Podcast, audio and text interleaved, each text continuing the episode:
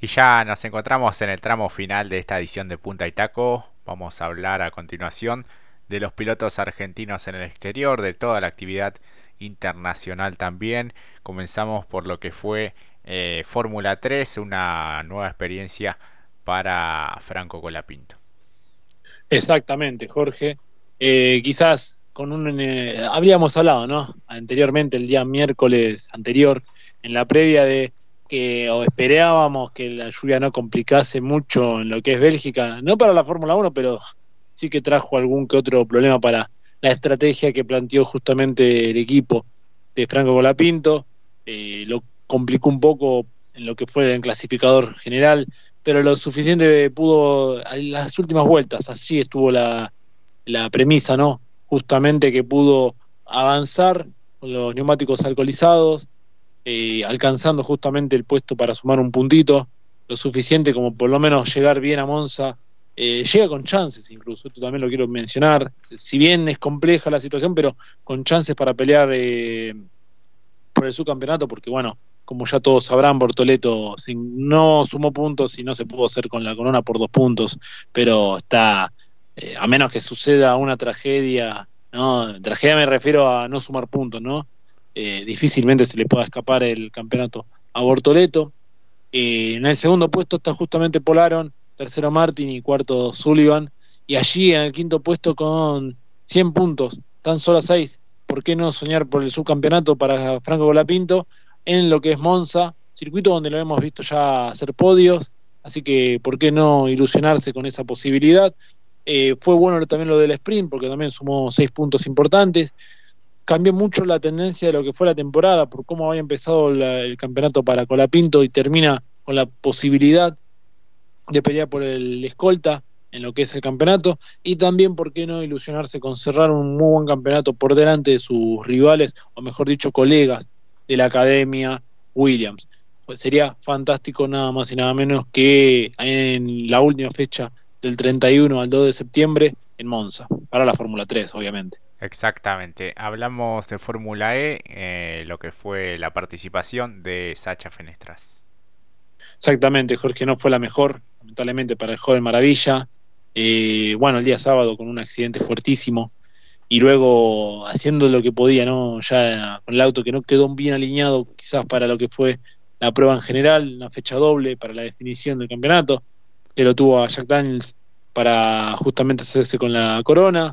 Eh, piloto que lo habló muy respetuosamente incluso de Sacha en un momento, incluso también a través de las redes, eh, diciéndole algo así como ojalá que podamos seguir compartiendo pista, quedará a ver eh, la evaluación general que organizan, justamente porque fue una temporada también de, de acondicionamiento para el joven Maravilla, porque fue la primera, la anterior, cuando estuvo en Howard era piloto eh, de prueba, mejor dicho, era amuleto o de repuesto, suplente, bueno, úsese el término que quisieran ustedes.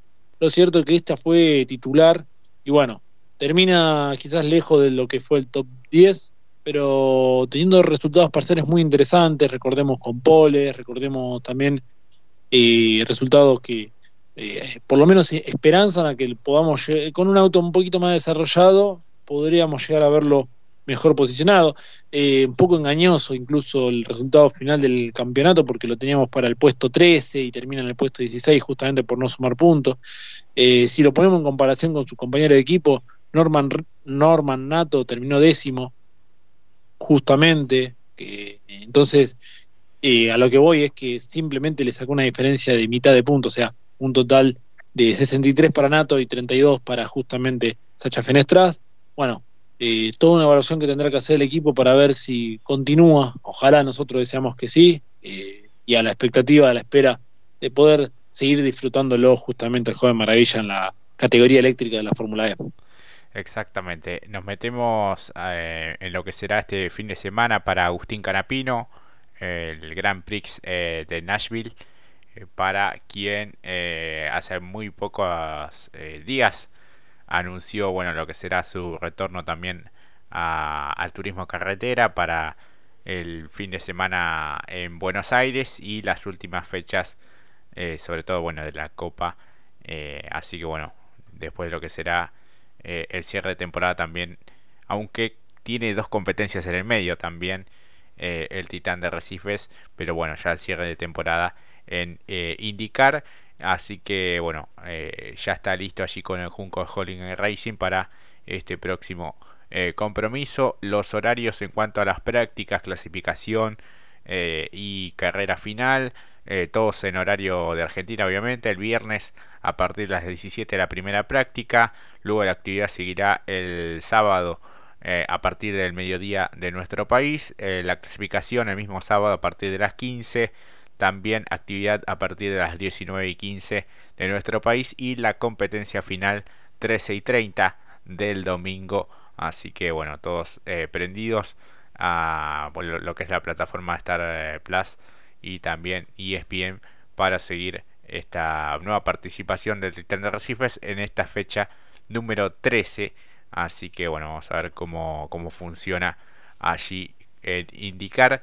También en Estados Unidos estará Diego Azar en esta incursión para el piloto del Viso por primera vez en una competencia de la categoría INSA a bordo de un Toyota eh, Gazoo Supra GT4 Evo del equipo Ave Motorsport con el número 14 en sus laterales.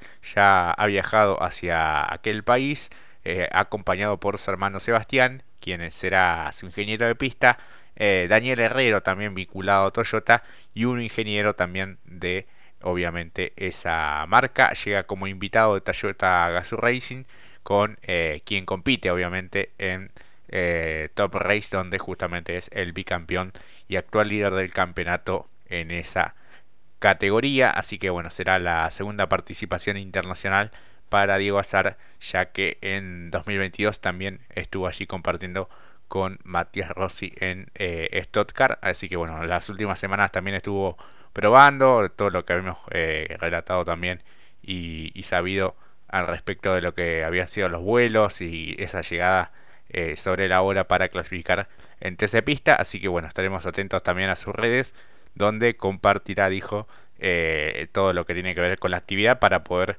seguirlo de cerca en este compromiso en el circuito de Row América. Exactamente, lindas novedades, ¿eh? realmente para un Diego Bazar, como bien lo decía Jorge, en un crecimiento exponencial increíble. Bueno, para nosotros fue el año pasado uno de los pilotos que en, franco ascenso, así que esto, si bien lo decimos nosotros, obviamente con esta relectura, pero lo gratifica eh, y lo grafica, mejor dicho, con estas participaciones. Hablabas de Canapino y la verdad que qué lindo revuelo, ¿no? Ya que si nos metemos un poquito en tema para distendernos un poco y no tanta información sobre lo sucedido, ¿no? En las redes se puso se puso hermoso, ¿no? La situación, ¿no? Con muchos pilotos, muchos pilotos que mencionamos del IndyCar y que daban como un guiño, ¿no? A, a que quedaran maravillados con lo que es el deporte motor argentino y bueno, ¿por qué no imaginarnos en un futuro? Porque Después eso fue ahora que nosotros terminamos, eh, el día miércoles pasado.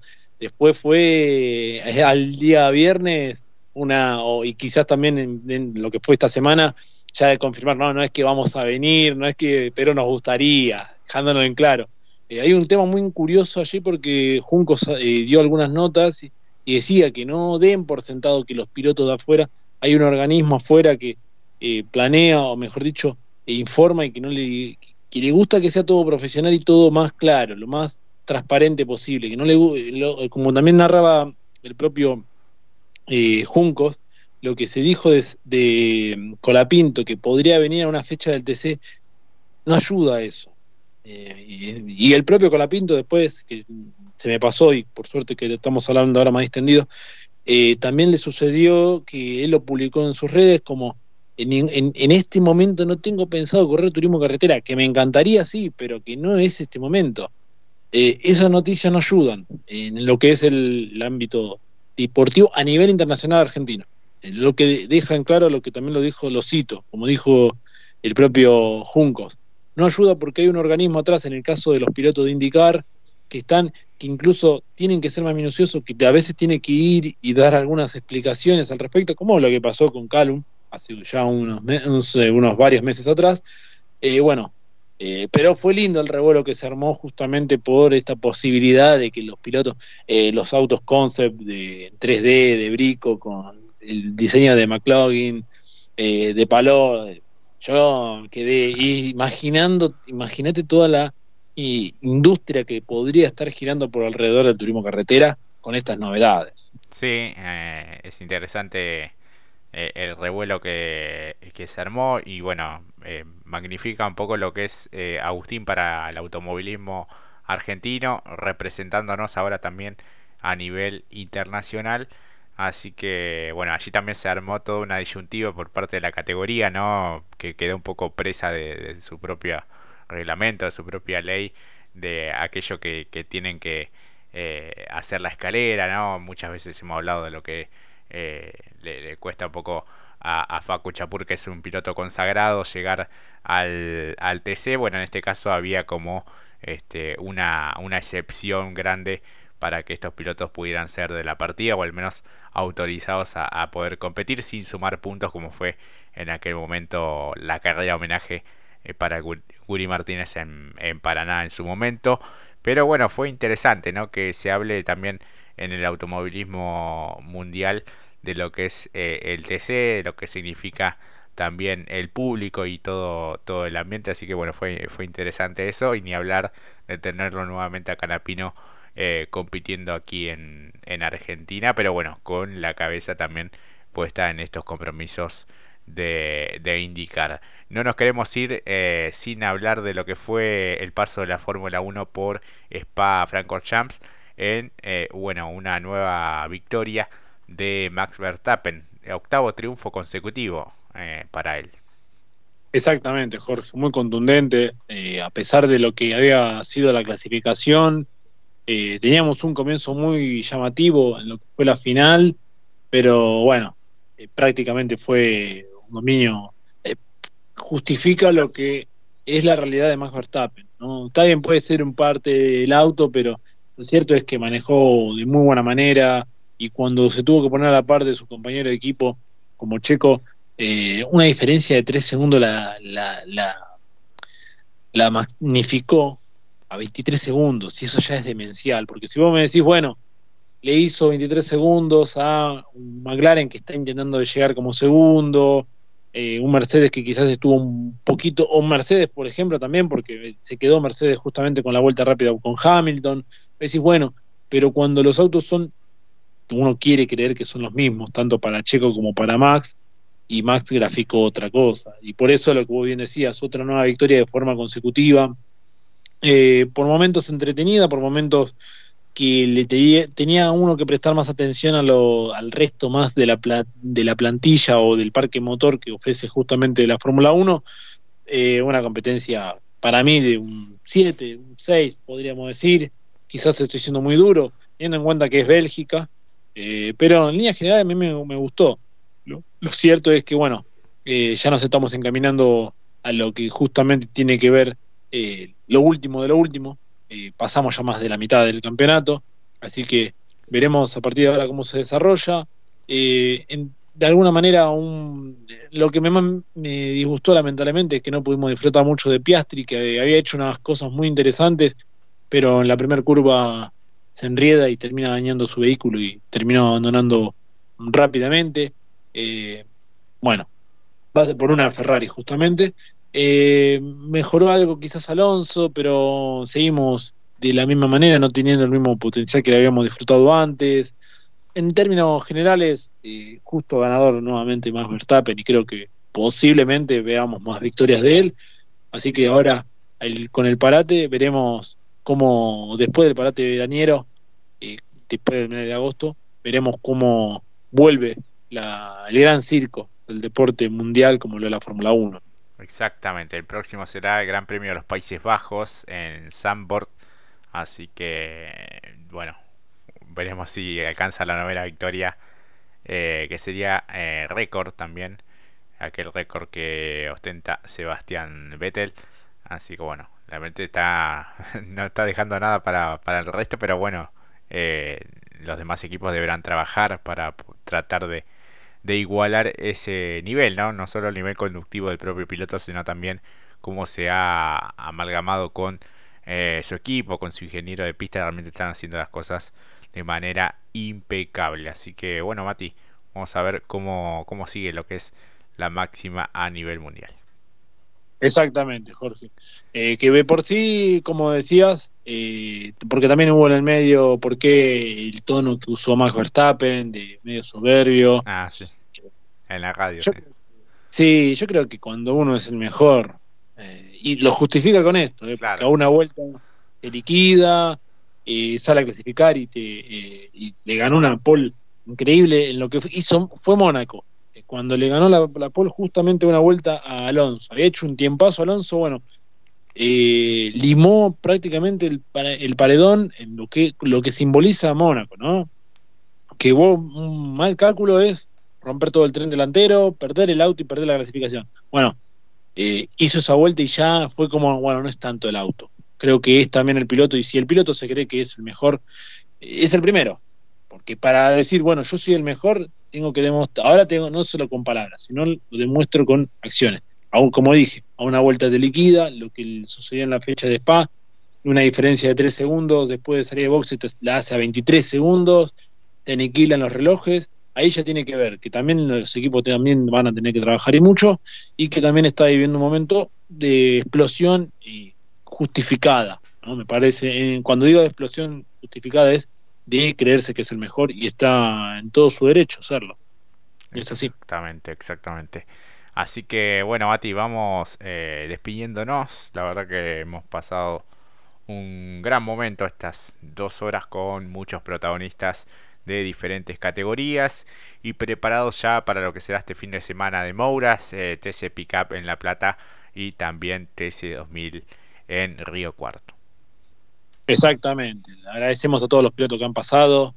Así que a disfrutar justamente lo que resta la semana y por supuesto lo que será el gran, el gran, el gran espectáculo que para mí va a ser justamente el cierre de temporada regular y por supuesto por lo que nos aclararon, lo que nos aclaró Vivian a la espera también de una muy linda fecha del TC 2000 en un circuito, como lo dije antes y lo vuelvo a repetir, de la vieja escuela. Jorge, gracias por estas dos horas nos veremos la próxima.